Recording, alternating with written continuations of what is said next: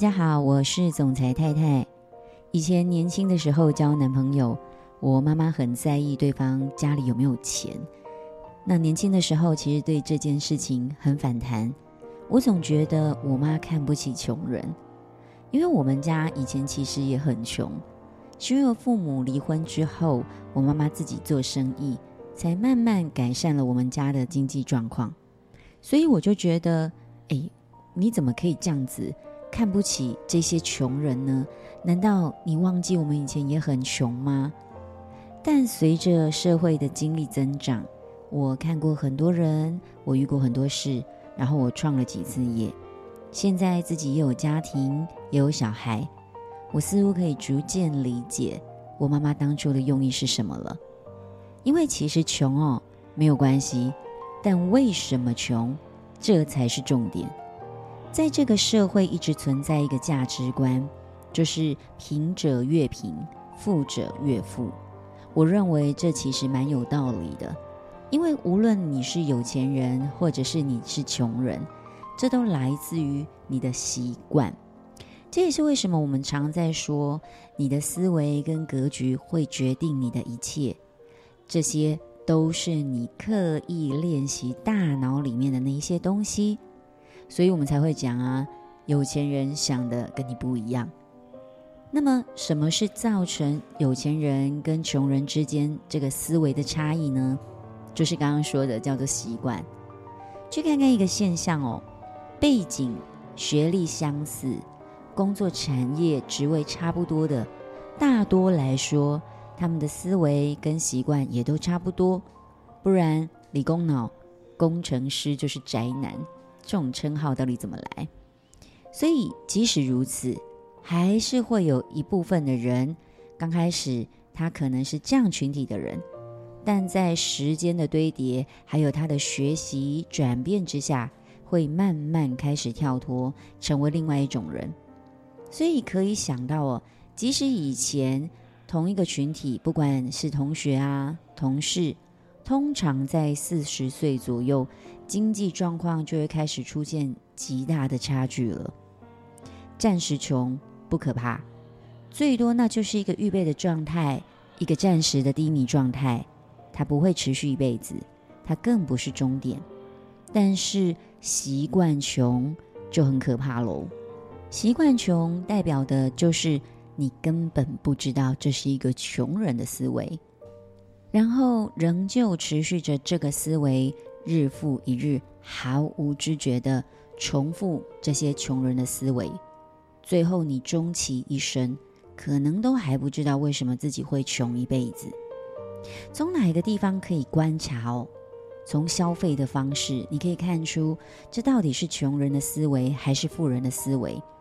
这个消费的方式，你会看见这个差距，然后你会发现，哇，原来两个原来差这么多。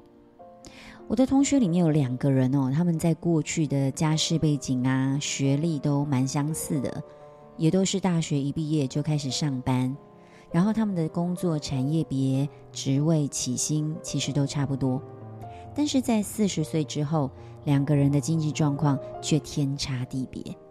我的 A 同学，他有自己的房子，开着双 B 的名车，而且他即将完成他财富自由的阶段。但是 B 同学租房子、负债、卡费也只能缴循环利息，他常常就会抱怨生活的不公平啊。然后他每一分钱都会斤斤计较，算得超精的。A 同学哦，他没有什么太大的物欲，可是他目标感很强，他非常清楚明白自己未来的目标就是要在五十岁之前，他可以财务自由。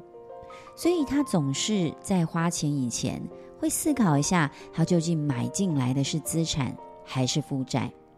他会非常舍得把钱花在理财啦、投资啊、学习，因为他知道投资脑袋、投资健康是可以协助他完成财务自由的目标。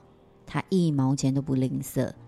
但如果不是以这个目标为出发点的钱，他要花的时候都会仔细衡量再衡量，他会谨慎的对待他的每一分钱，把钱花在刀口上。但反观 B 哦，从年轻的时候，他的观念就是该花的钱一定要花，所以人们邀请的任何局，他都一定会参加。因为他说没办法，人家约了我不去也不好意思。买名牌的时候，他也会说这是基本的配件呐，而且我努力辛苦了这么久，犒赏自己也不贵嘛。A 呢，他会花钱买营养补充品，好好的照顾自己。但 B 会说：“哎，这个很贵耶，吃原型食物就好了。”可是转身他会去喝酒、熬夜、吃垃圾食物。A 花钱去上课，B 也会说：“下班就累死了，要懂得适度休息啊，这样才能走更长远的路嘛。”那 A 开始斜杠接案，走出他原本的舒适圈，B 也会说：“我也想要斜杠啊。”但是下班之后很忙诶，我还要接送小孩，我还要处理家里一堆事，我没有时间去斜杠啊。这边我要补充一下哦，这 A 跟 B 两个人都结婚，而且也都是两个小孩。A 会找时间去阅读学习，B 会找时间打手游，因为他说这是我很重要的乐趣。上班已经很辛苦了诶。我又不偷又不抢，也没有在外面找外遇，总不能连这一点娱乐都剥夺我吧？如同《原子习惯》的作者说的：“你每天都进步一 percent，一年之后你会进步三十七倍。相反的，如果你每天都退步一 percent，一年之后你会弱化到趋近于零。所以千万不要小看这些小习惯。”一个正确的习惯，日积月累，就会产生复利效益。它会像滚雪球一样的为你带来非常丰硕的成果。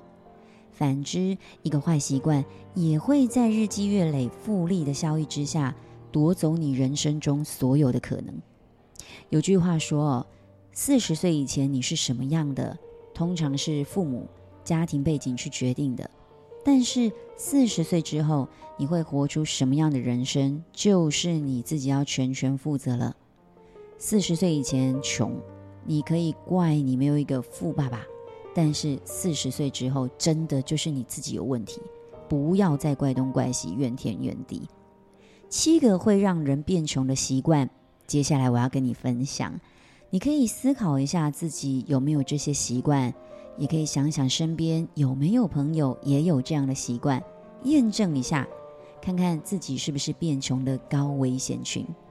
首先，第一个，穷人很喜欢血拼，尤其是外在的东西，像是衣服啦、鞋子啦、包包啊等等，这些快时尚是让人变穷的一个陷阱，因为你会觉得穿上这些，自尊与尊荣感立刻提升。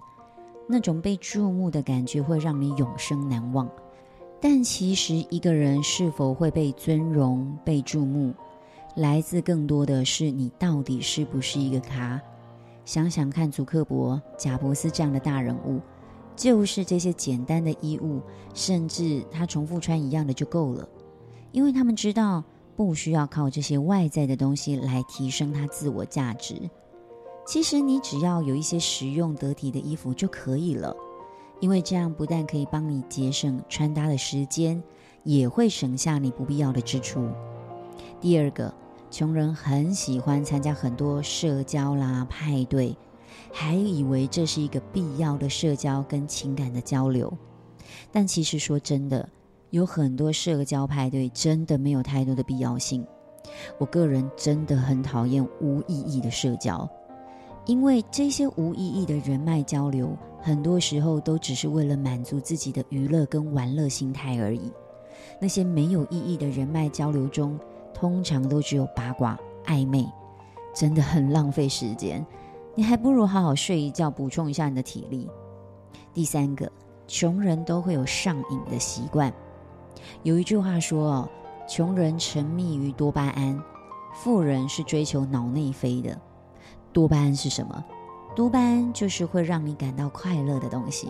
所以穷人其实有很多喜欢的小瘾头，像什么甜食啊、饮料啊、鸡排啊、烟酒啊、咖啡等等。刚开始没什么感觉，但最后会发现整个人生都被绑架了。然后他们都会说：“我没办法戒掉啊，我试过就真的戒不掉。”这种说辞是不是很常听见？长时间下来哦，说真的，这是一个很庞大的负担诶。但穷人真的完全不自知，还会说这也没什么啊，小钱。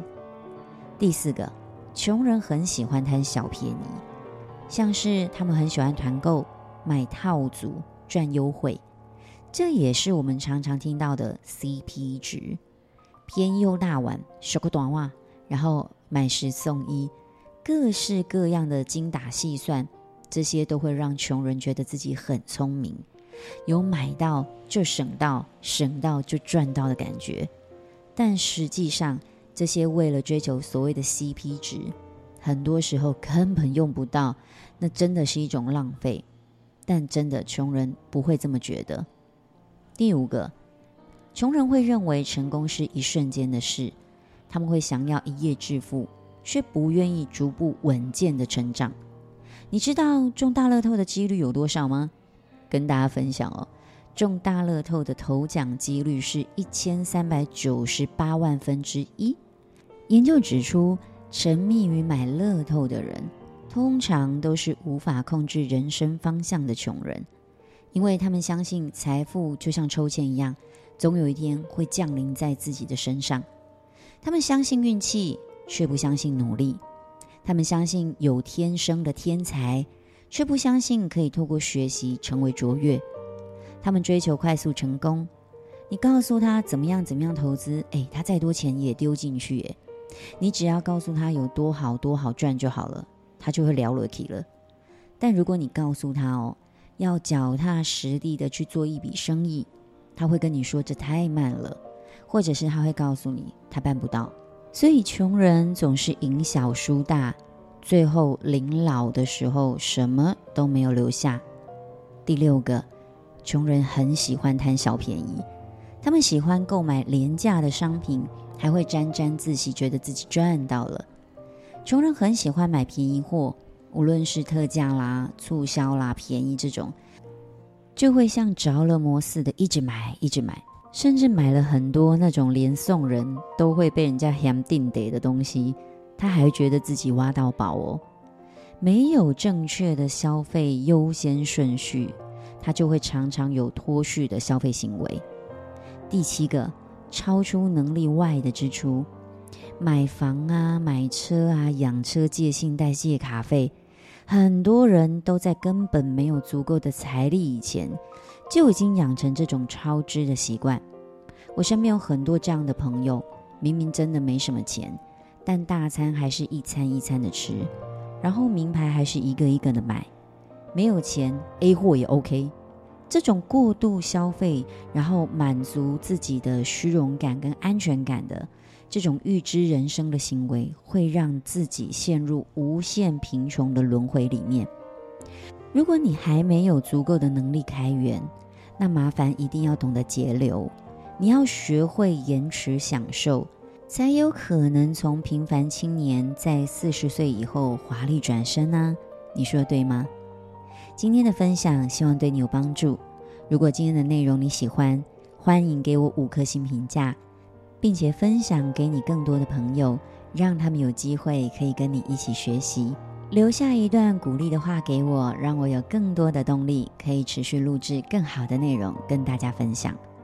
对了，最后一样工商服务一下，八月二十七号的下午，我有举办一个两个小时的座谈会。如果你对我的事业有更多想了解的，也想要有机会跟我合作。